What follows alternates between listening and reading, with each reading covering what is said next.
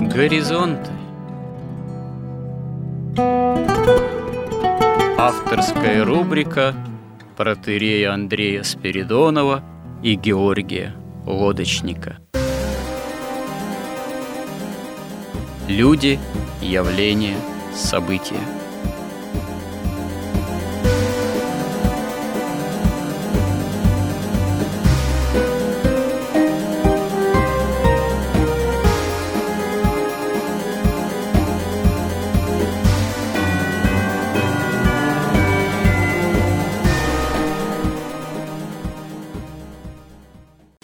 Добрый день, уважаемые радиослушатели. В эфире радио «Благовещение» и в нашей постоянной рубрике «Горизонты» я, протерей Андрей Спиридонов и мой постоянный добрый собеседник Георгий Лодочник продолжаем наши словесные и смысловые изыскания на темы, связанные с верой, с христианским миропониманием, с формированием, можно сказать, необходимости модели своего рода разговора о вере применительно к современному обществу, которое до недавнего времени было обществом развитого потребления, что называется, ну, в принципе, остается как таковым, но проблема в том, что ситуация с потреблением и с экономической моделью в мире меняется, и, видимо, будет меняться и далее очень серьезным образом, и военные события нашего времени, которым мы сподобились быть свидетелями, в частности, в настоящий момент, да, на Украине, они, скорее всего, тоже очень серьезным переменам и в нашем обществе, а то и во всем мире могут способствовать. Мы уже эту тему обсуждали в недавних прошлых эфирах, и, в общем-то, вопросы кто виноват, что делать и по ком бьет колокол, цитируя так сказать, классиков более-менее недавнего или уже отдаленного прошлого, или цитируя эти уже такие афористические крылатые выражения, ну, есть какая-то, можно сказать, очевидность в этих вопросах, а есть и отсутствие очевидности, по крайней мере, для многих наших э, современников. Вот. Мы в прошлый раз отчасти касались вопросов, в том числе, что делать. Ну, России очевидным образом нужна некая новая идеология. России современной нужны новые, можно сказать, финансовые, экономические механизмы, которые отчасти запускаются – в настоящее время, а какие-то из них, э, будем надеяться, что, наверное, должны э, будут запущены. Но самое главное, конечно, это проблема того, что называется идейной составляющей. Ну, проще сказать, идеологии как таковой. Идеологии можно придавать некий отрицательный смысл в свое время, так сказать, наше общество, объевшись, видимо, советской безбожной идеологии, вот, вообще в какой-то момент захотела от идеологии отказаться. Даже у нас декларируется на конституционном уровне, что у нас нет какой-то главной сказать, основной там правящей, что ли, идеологии, мы такое общество в определенной степени да идеологизированное. Но очевидно, что на самом деле никакое общество, государство совсем без идеологии как таковой существовать не может. И нельзя сказать, что последние десятилетия в России вообще не было никакой идеологии. Она очень даже была. Это как раз-таки была идеология общества развитого потребления. Идеология потребления, можно сказать, идеология золотого тельца, идеология духа сребролюбия, материального стяжания как такового, стремления исключительно к земным благам и земному успеху. Но такого рода идеология, она все таки не может служить на благо общества и государству в долгосрочной перспективе, потому что она, как ни крути, все-таки действует развращающим образом, и общество, народы, которые входят, скажем так, в то или иное государство, если будут исповедовать только идеологию потребительскую, такого своего рода гедонизма, материального комфорта, стремление только к материальному развитию, это все в конце концов служит саморазрушению. Это подрывает основы бытия народного, бытия того или иного государства, потому что если упор делать только вот на такое потребительство и гедонизм, то очевидно, что никаким ни внешним, ни внутренним угрозам. В конечном счете общество, если этим будет поражено, не в состоянии будет противостоять. Кажется, что благодаря вот теперешним драматичным событиям русское общество вдруг явило, русский народ, некую способность все-таки к мобилизации, к противостоянию духу вот этого самого потребления. Но насколько это действительно, скажем так, будет способствовать мобилизации же становлению новой России в более долгосрочной перспективе, э, судить трудно. Мы в истории можем найти такие эпизоды, когда общество вроде высказывает достаточно патриотические настроения, обществом некий патриотический подъем овладевает на какой-то момент. Это было, например, как известно, с началом Первой мировой войны в 1914 году, но по прошествии определенного времени, благодаря ряду причин, развитию революционных тенденций, соответствующей тоже идейной пропаганде, исходящих из определенных же сил и источников, э, это настроение сменилось на, в общем-то, во многом обратное. Поэтому как раз-таки вопрос, а какие настоящий момент имеют место быть реальные идейные основы, так сказать, мировоззрения современного нашего общества, народа, современных людей, ну, вот это как раз-таки очень и очень вопрос сложный, важный, и я даже не знаю, возможно ли его как-то современными инструментами, там, социологическими, специалистами или того или иного профиля, социологами или историками или публицистами или вообще ну, исследовать исчерпывающим образом. Ну вот э, для нас, как христиан, очевидно, что вот даже в отношении вопроса, скажем так, о ведении военных действий на сопредельной территории Украины общество в определенной степени все-таки расковато.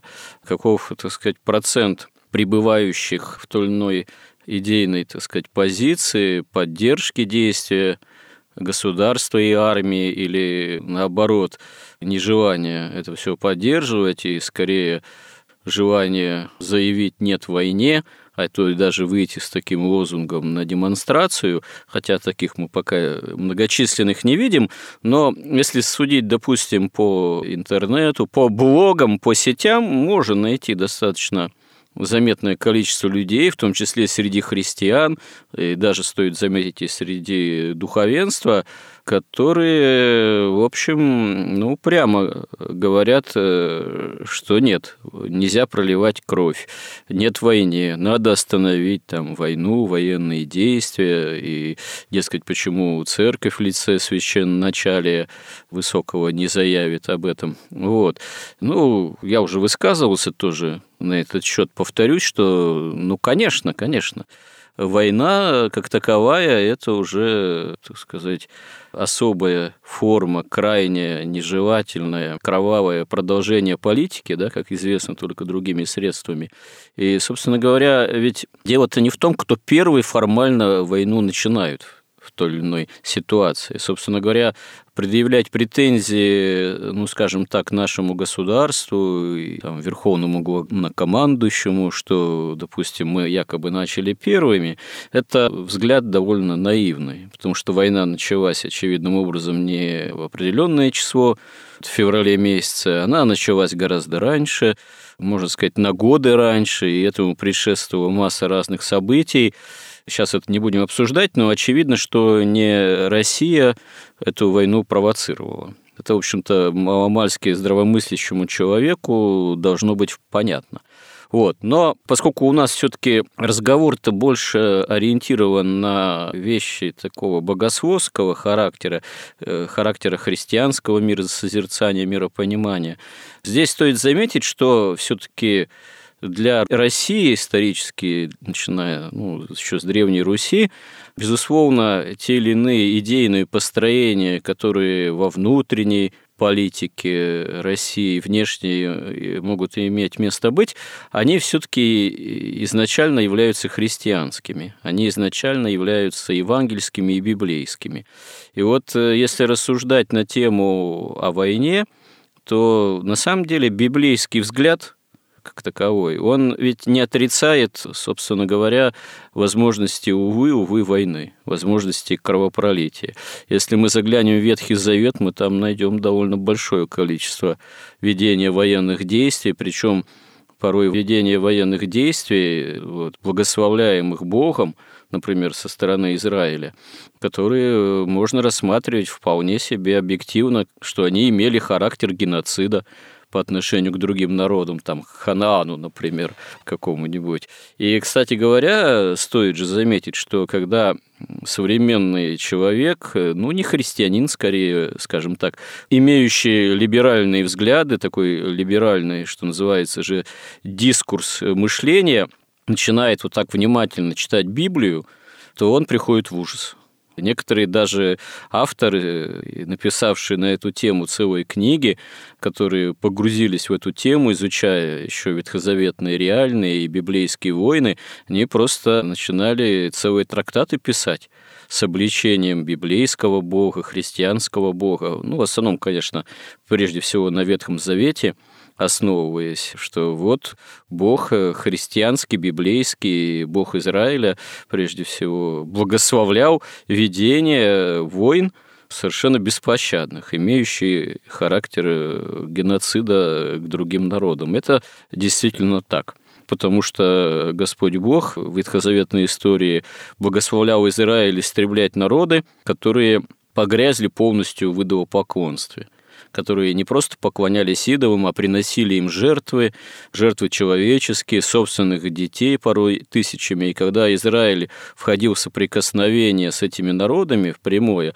он легко заражался этим идолопоклонством. Поэтому Господь э, повелевал эти народы просто вырезать, уничтожать полностью, иначе Израиль уклонялся от поклонения истинному Богу, единому в язычество, крайнее выдовопоклонство, и само спасение тогда становилось под вопросом, потому что как же в среде идолопоклонников мог бы быть воспитан человек, избран Богом, как такой, как Пресвятая Богородица, от которой Бог э, воспринимает человеческое существо, и таким образом осуществляется наше спасение. Но, собственно говоря, война за спасение, она ведь осуществляется и в новозаветные времена, и в наше время. Вот. Но я сейчас не буду на эту тему подробно распространяться, потому что мое предисловие, преамбула уже затягивается. Вот как раз давайте поговорим об этом и о том, что часто современный человек, христианин даже, это не понимает вот нет войны и все там. Я тут просто хочу процитировать еще одного, одного современного публициста, человека творческого, который такую фразу сказал, так сформулировал, что на самом деле современная Россия – это гнилое бревно, увы, гнилое, но которое подпирает дверь, в которую рвутся все силы ада – вот э, мне представляется, что христианин современный, ну, русский человек, россиянин, исповедующий христианское миропонимание, он не может с этой формулировкой не согласиться. Да, мы видим массу недостатков и нравственных, и духовных в окружающей жизни, в нашем народе, и особенно вороватой элите, в самих себе, как христианах. Наше общество, оно гниловато тоже в нравственно-духовном отношении. Но при всем этом оно парадоксальным образом все-таки является этим бревном то есть этим катехоном, удерживающим эти силы ада, которые действительно хотели бы весь мир заполонить и подчинить, и еще каким-то чудом Россия этому противостоит. Увы, в настоящий момент это противостояние вылилось э, в открытую войну, дай бог, чтобы более-менее краткосрочную, а не долгосрочную. Мы являемся тому свидетелями, но очевидно, что наше общество все-таки и даже церковь, и люди даже христианского миропонимания, принадлежащие этому миропониманию по факту крещения и своей воцерковленности, далеко не все это понимают по-библейски, а, увы, понимают во многом в таком ну, либеральном ключе. Вот как вы думаете, Георгий, что делать, э, как быть, как нашему обществу, народу, там, государству вырабатывать истинную идеологию, все-таки имеющую христианское основание? Потому что другой идеологии исторически, в принципе, в России, на Руси быть и не может.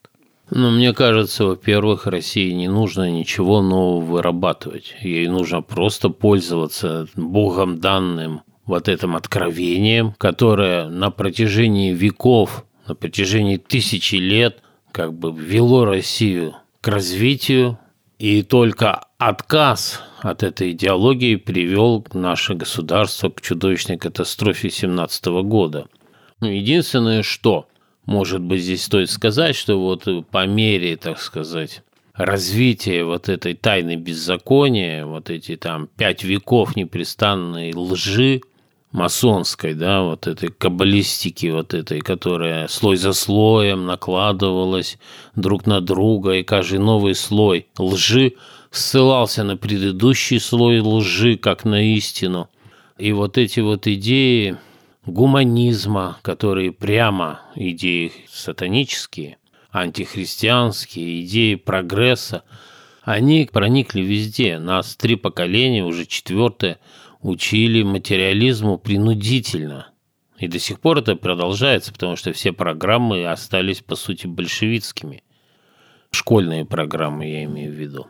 Поэтому сама парадигма мышления, она изменилась у современного человека, в том числе в России. То есть человек мыслит как бы от материи, как-то к духу, да, не понимая, что это такое, не имея опыта совсем.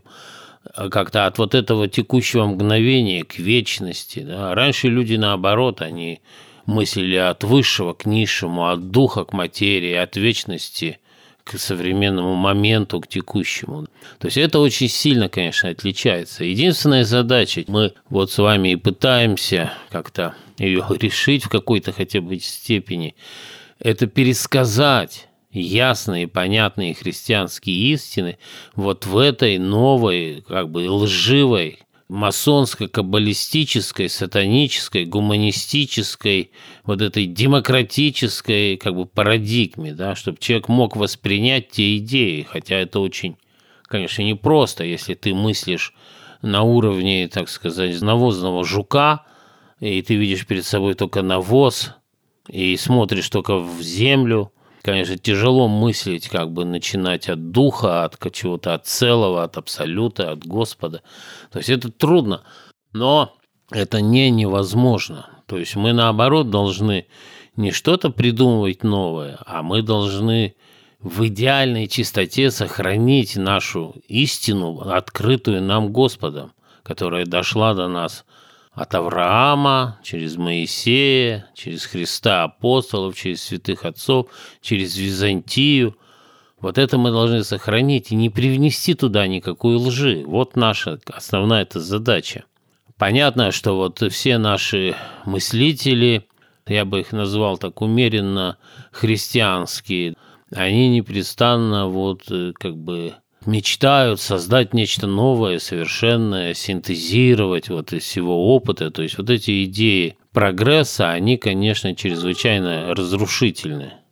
То есть наша задача как бы пересказать, перевести с древнего языка на современный, где невозможно создать универсального словаря, переводчика какого-то – на каком-то ментальном, на каком-то мировоззренческом уровне мы должны сделать эти переводы, опираясь на последние достижения, в том числе науки, которые именно правоту нашей истины, православной, и доказывают. Вот о том, кто первый начал войну, я хотел бы тут заметить. Но вот представьте себе, если бы Сталин начал войну на неделю раньше немцев. Сколько миллионов жизней было бы сохранено?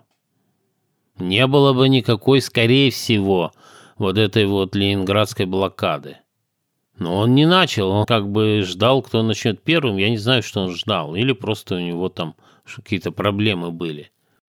Но, вы знаете, я тут со своей колокольни замечу, что тут э, очень много действительно каких-то идейно э, и нравственных порой смещений в оценке тех или иных исторических явлений. Нас очень долго в советское время убеждали, что мы были такие прям миролюбивые и нападать не собирались ни на кого вообще, в принципе. И вот из чадия ада, германский фашизм, Гитлер, они напали именно потому, что они могли напасть, а мы якобы там не могли напасть, в принципе. И мне кажется, здесь уже въелся вот такой тоже достаточно акцент смещенный, потому что на самом деле дело любого правителя ответственного это на международной, что называется, арене не следовать только каким-то так сказать, принципам чисто декларативным, и на самом деле спекулятивным э, и, по сути-то, работающим только на некие лозунги пропагандистского же характера. А дело правителя все-таки иметь попечение о благе собственного народа. И тут я могу сослаться на одного из крайне пререкаемых авторов, пререкаемых и как авторы, и по своей жизненной деятельности. Это так называемый Суворов, Резун, перебежчик, да, он в этом смысле предатель, с достаточно спорными концепциями, на темы которых у него много книг написано. И это я не к тому, что он, насколько он там прав, там не прав в своих концепциях, идеях, потому что очень много и достаточно серьезных есть на настоящий момент авторов и книг написанных, которые, в общем-то, его концепции обличают, вроде как тоже с фактами в руках. Но он как-то высказался таким образом. Вот, а что на меня так все взъелись, окрысились, так сказать, что вот и я исхожу из идеи, что Сталин хотел нанести удар первым по отношению к Гитлеру и гитлеровской Европе. Так я же что имею в виду? Вот он, допустим, хотел и правильно бы сделал. Разумеется, да. Это очевидно. Это искусство войны. Поэтому да, рассуждать вот на тему геополитики, так сказать, такой, представлять, что кто-то прям является в плане возможного ведения войны вот исчадием ада, а кто-то является белым пушистым с ангельскими крылышками, это несколько наивно. Гитлер действительно, германский национал-социализм, они являются да, во многом с нравственно-духовной точки зрения исчадиями ада. Но, в общем-то, даже не потому, что они вели те или иные военные действия, или напали, завоевали прежде там всю Европу, а потом на Советский Союз напали. Это, собственно говоря, совершенно для Германии естественная военная геополитика.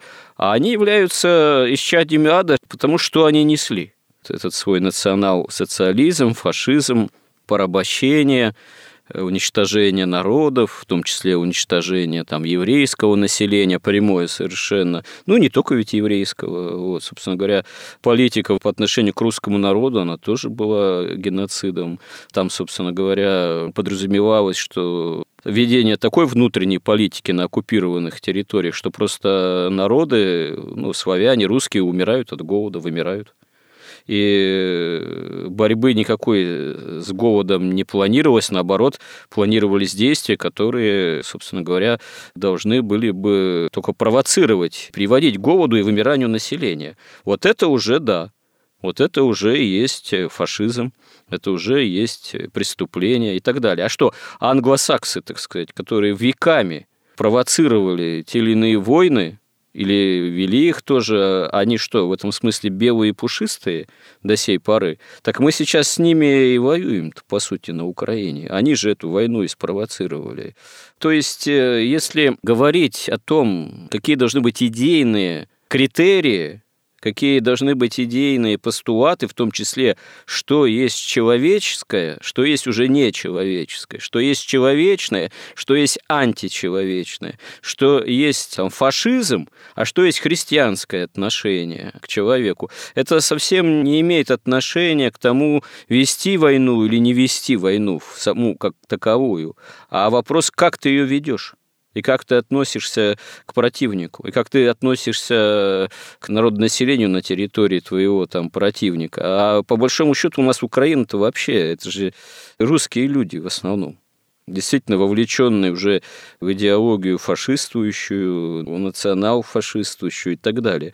Но, по сути-то, они даже изначально-то нашими противниками никогда не являлись. Ими их сделали.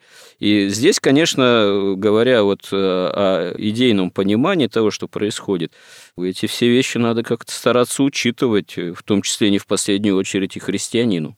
Ну да, и вот э, представьте себе, если бы сейчас ударили первым вот эти украинцы.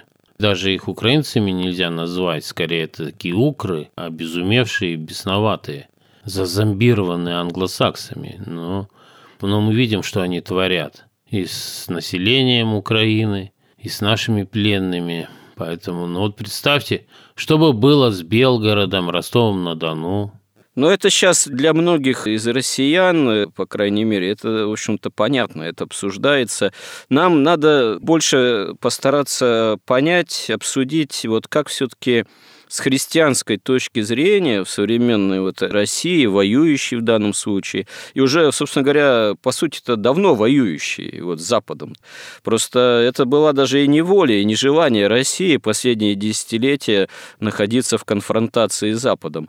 Это Запад поставил целью, в общем-то, подорвать Россию и уничтожить Россию. Это тоже очевидно. Я не знаю, для кого это не очевидно, для современных христиан, которые иногда даже тоже заявляют, что что типа да нет, э, Запад нам не хотел никакого бы зла, якобы он просто это вот там наше поведение, то, что мы забрали Крым, оно вот способствовало введению санкций там и так далее и тому подобное, но это все наивный лепет совершенно. Запад, э, как говорится, англосаксонский и прочее, он никогда веками никакого блага России не хотел, не нес и всегда стремился Россию, если не уничтожить, то, по крайней мере, свести ее до враждующих между собой удельных княжеств. При этом, чтобы держать Россию под контролем и использовать ее ресурсы. Это как задача минимум для Запада. А максимум, так это надо думать вообще уничтожение, стирание России и захваты всех ее ресурсов. И идейный полное уничтожение России тоже, потому что, опять же, Россия, выступая вот этим катехоном удерживающим, она и в первую очередь еще и поэтому Западу ненавистна. Поэтому я боюсь, что просто подспудно у нас плане идейном вот сохранился некий стержень, насколько он прочный, бревно это, да, вот в какой степени оно еще не совсем сгнило, но это все еще нельзя сказать, что всем народам, тем более элиты, как-то осознается. Это скорее как-то по неволе приходится этим вот противостоянием западной потребительской идеологии, натиску Запада, все-таки противостоять. Удивительно, что за 30 лет подчинения этому духу вот, сребролюбие потребительство, это еще возможность сохранилась. Но, наверное, задача все-таки теперь э, еще и в том заключается, что надо какие-то идейные вещи на уровне государственном четче сформулировать, четче их заявить. Может быть, я повторяюсь, уже об этом говорил в прошлые разы. Нужно формирование новой элиты, настоящей, вот ответственной, служивой. Вероятно, это как раз основой для этого может армия послужить, которую надо по результатам вот этой фактически войны сделать еще более прочной и в идейном отношении. Надо, наверное, стремиться к тому, чтобы армия была профессиональной и расширенной, то есть ее число должно быть увеличено за счет именно профессионалов. И эти профессионалы должны быть элитой общества. И элитой во всех отношениях, и в обеспечении, там, и финансовом, и социальном, и экономическом, и образовательном, и, может быть, каком-то титульном. Она, может быть, своего рода люди, способные воевать за Отечество, способные проливать кровь, они действительно должны быть такой аристократией, Э, в современном нашем обществе. И, может быть, только благодаря этому аристократия в хорошем смысле и может появиться. А без нее, собственно говоря, никакой образ, ну, скажем так, христианского, там, монархического управления Россией невозможен тогда. Это, наверное, одна из, может быть, сейчас насущных и важнейших задач, но она должна ведь как-то быть сформулирована, озвучена, может, и как-то законодательно оформлена и принимаема. И без этого и в перспективе вот дальнейшей, стратегической, долгосрочной России, наверное, и не выжить. Это, наверное, вот самая такая сейчас важнейшая задача для самого же государства и общества. Ну да, вот мы говорили, что все, что происходит здесь на Земле, это воплощение идей, высших идей, которые по иерархии бытия и сознания воплощаются на Земле – и иногда вот эти идеи воплощаются через войну, которая реализуется уже вот здесь на Земле. Потому что если одна идея, например, заняла вот эту землю, у нас же поверхность Земли ограничена, она заняла, допустим, всю поверхность, то другая идея, ей ничего не остается, как отвоевать себе место, где эта идея будет воплощаться на Земле.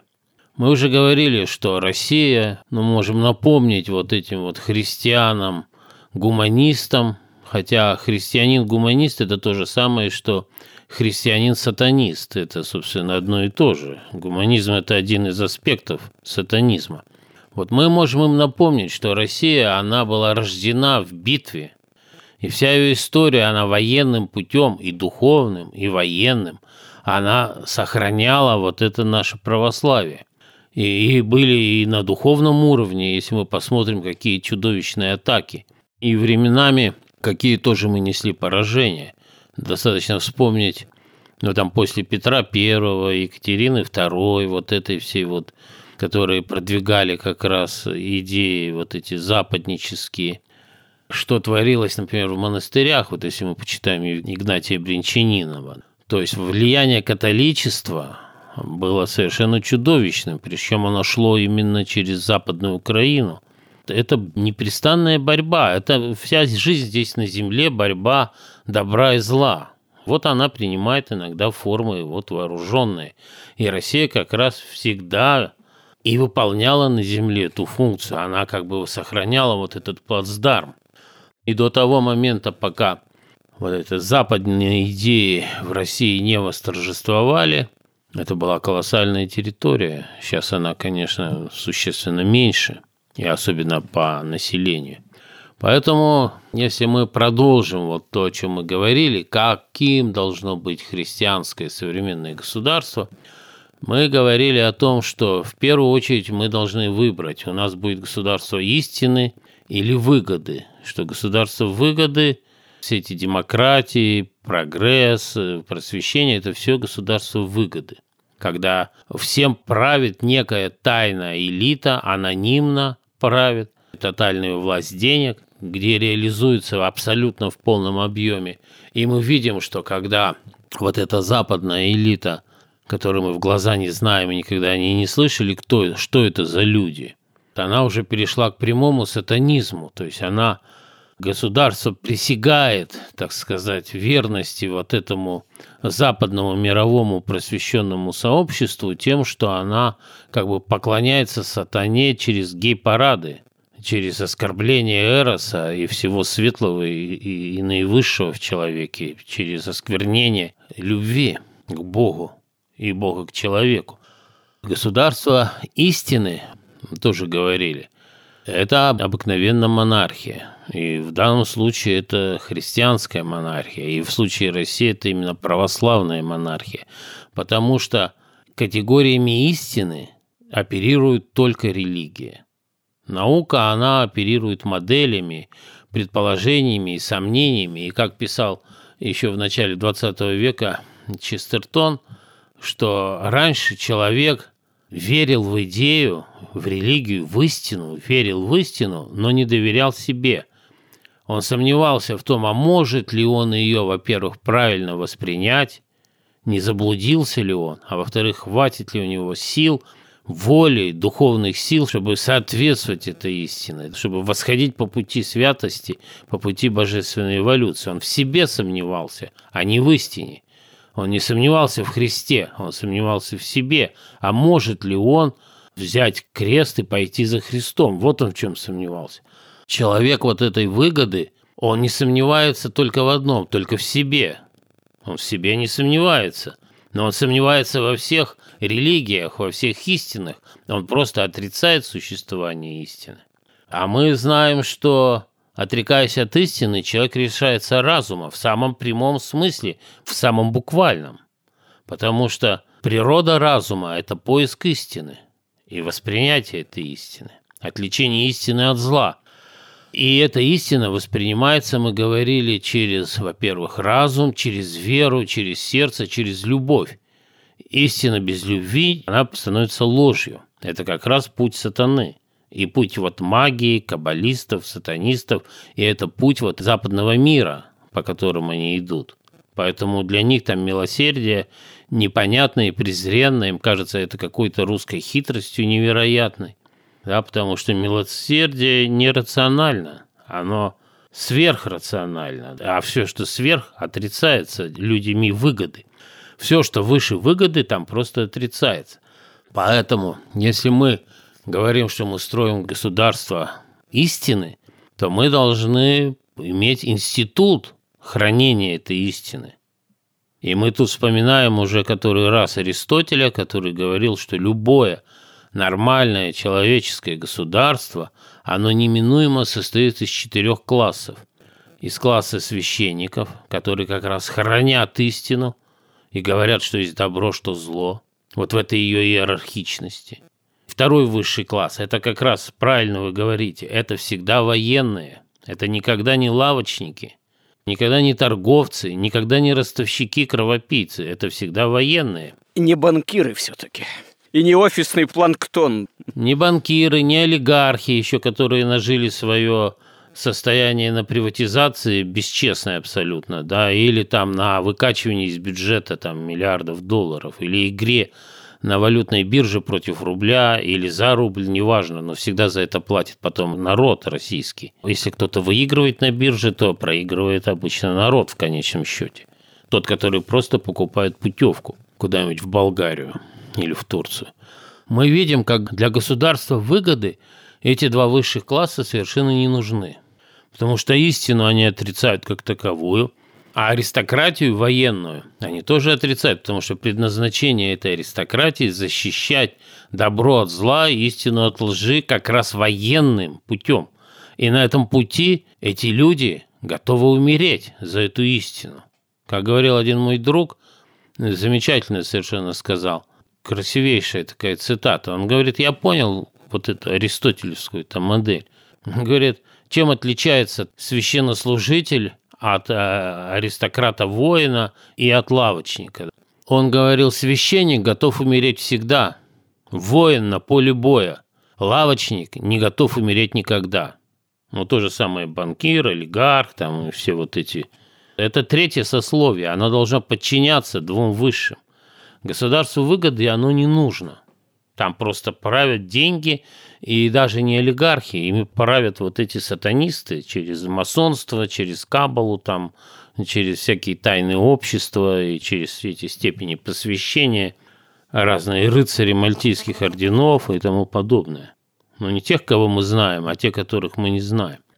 Поэтому мы должны задуматься о том, что у нас должен быть институт истины. Институт истины у нас есть, который доказал за тысячи лет свою истинность и которому вообще рождены. То есть слово «Россия», оно неразрывно связано с православием, с русской православной церковью. И да, мы должны, мы надеемся, войны всегда очищают элиту, и мы надеемся, что элита станет... Ведь чем отличается воин от банкира? Банкир озабочен только деньгами, только прибылью. Он служит волей-неволей вот тем сатанистам, которые управляют Западом. Он в любом случае предатель. потому что для него родина там, где деньги. У него нет понятия родины. Деньги интернациональны. А воин, он ведь... Я тут смотрел один телеграм-канал. Там парень, ему уже там под 40, наверное, по возрасту, да, и там, ну, может, 35, так вот. Доброволец. Приехал туда, на Донбасс. И он говорит, у меня старшему сыну 4 года, а младшему 2 месяца. Но я приехал сюда. Ну что, он ради денег туда приехал? Он приехал ради вот этого чувства долга, долга, чести, доблести, ради русского, ради истины. Так мы кого предпочтем? Какого-нибудь Усманова? Или этих жалких несчастных там, ноющих там в Англии, что им не на что поломойку нанять? Или вот этого парня, который придет победителем? Кому мы будем доверять? Тут как бы совершенно ясно очевидно. И вот здесь у нас как раз наша главная проблема России. Почему и погибло у нас государство, империя, и мы находимся 105 лет вот в этом каком-то иге, с которым сейчас вот начинаем вырываться. И в чем вообще суть всей вот проблемы и вот этой битвы, такой, прямо скажем, космической битвы, которая началась сейчас? Это то, что в России один народ, была одна империя, один народ, одно государство, но в ней две цивилизации. Петр I и его там, это Екатерина II, которую так любят все либералы, и вот вся вот эта, так сказать, линия начальная, которая, можно сказать, даже непонятно, насколько она православная, потому что когда ты переписываешься с Вольтером и даришь деньги там Дидро, и ему придумываешь должность, то, конечно, тут ну как-то с православием это никак совершенно не вяжется, как это делала Екатерина II. Пока не началась французская революция, тут она как-то уже озаботилась собственным положением. Вот, у нас две цивилизации возникло в России. У нас возникла, как бы, как и их потом стали называть, славянофильская цивилизация, то есть русская цивилизация, православная цивилизация, то есть она не возникла, она всегда была. А возникла вторая, прозападная, западническая цивилизация. И, как писал Андрей Белый, цивилизация зубной щетки. Это абсолютно точная, лучшая характеристика этой цивилизации.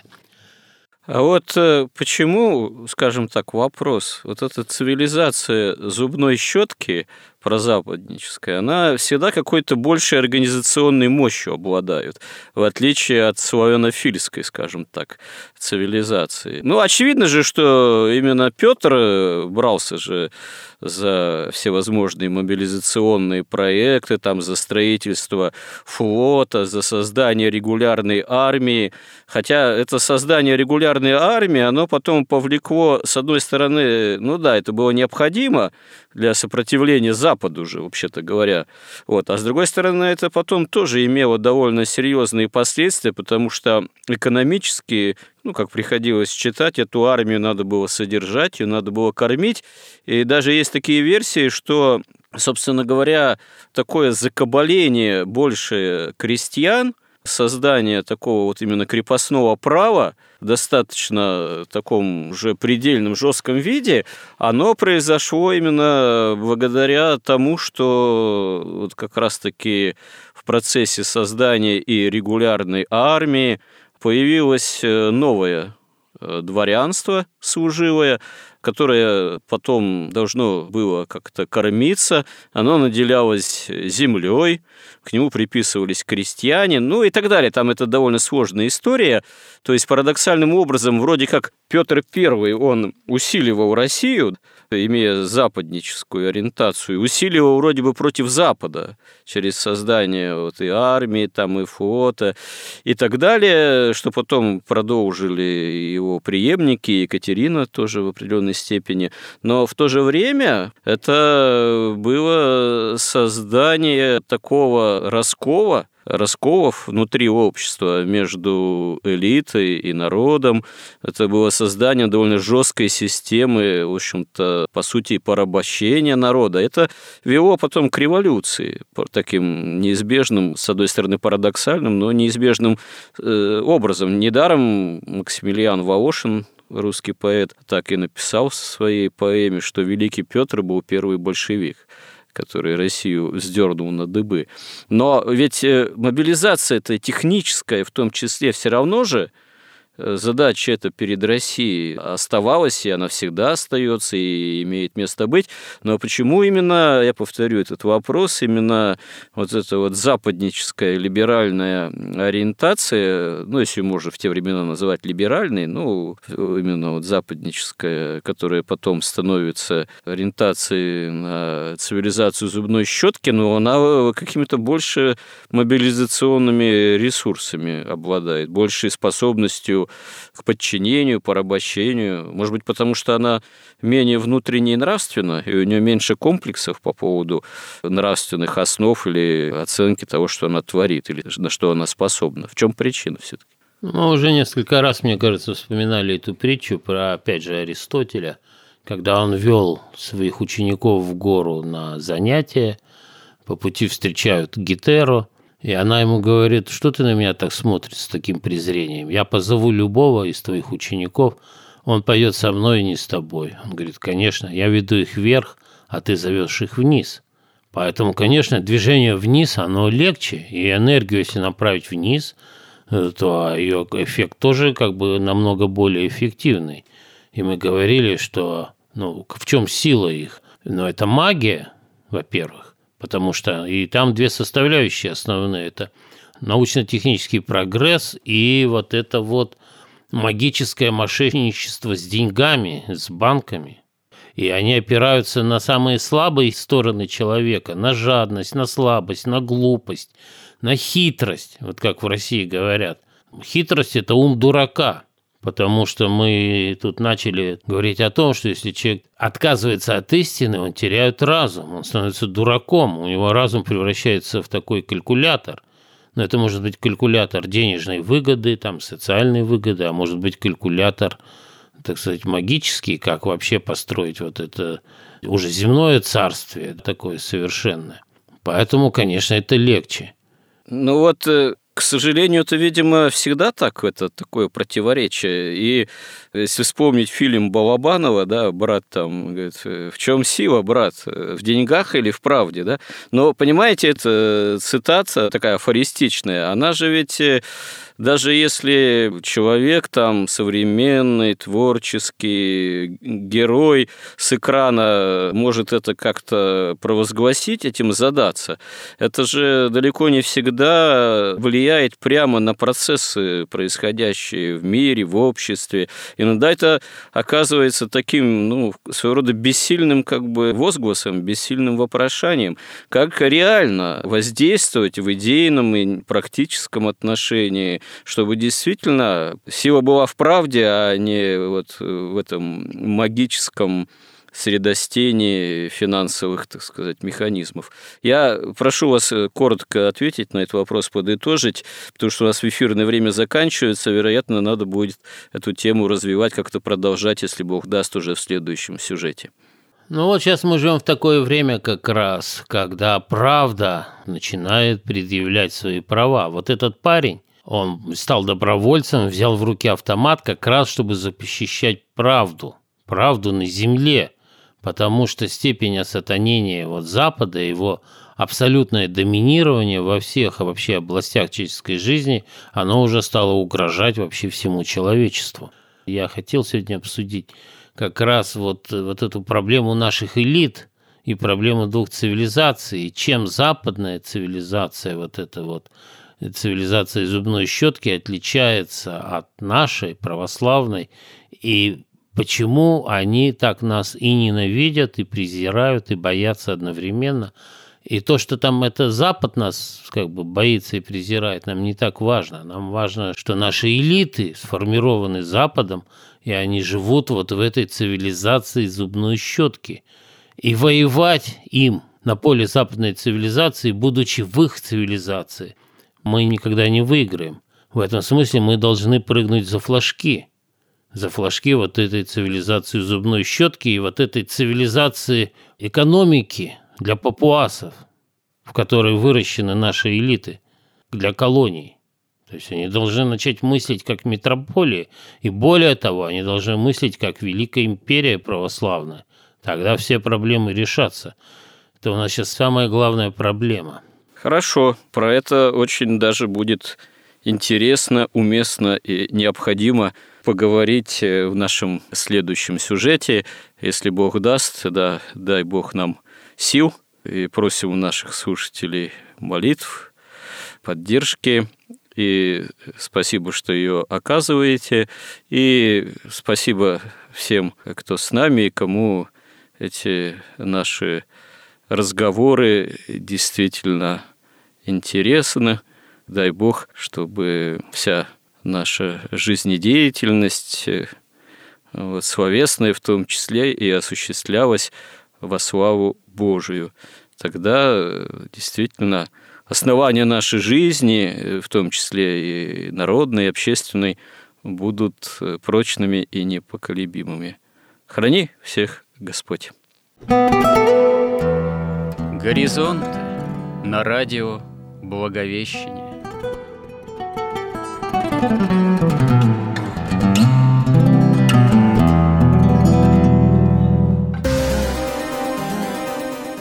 Разговор вели протерей Андрей Спиридонов и Георгий Лодочник –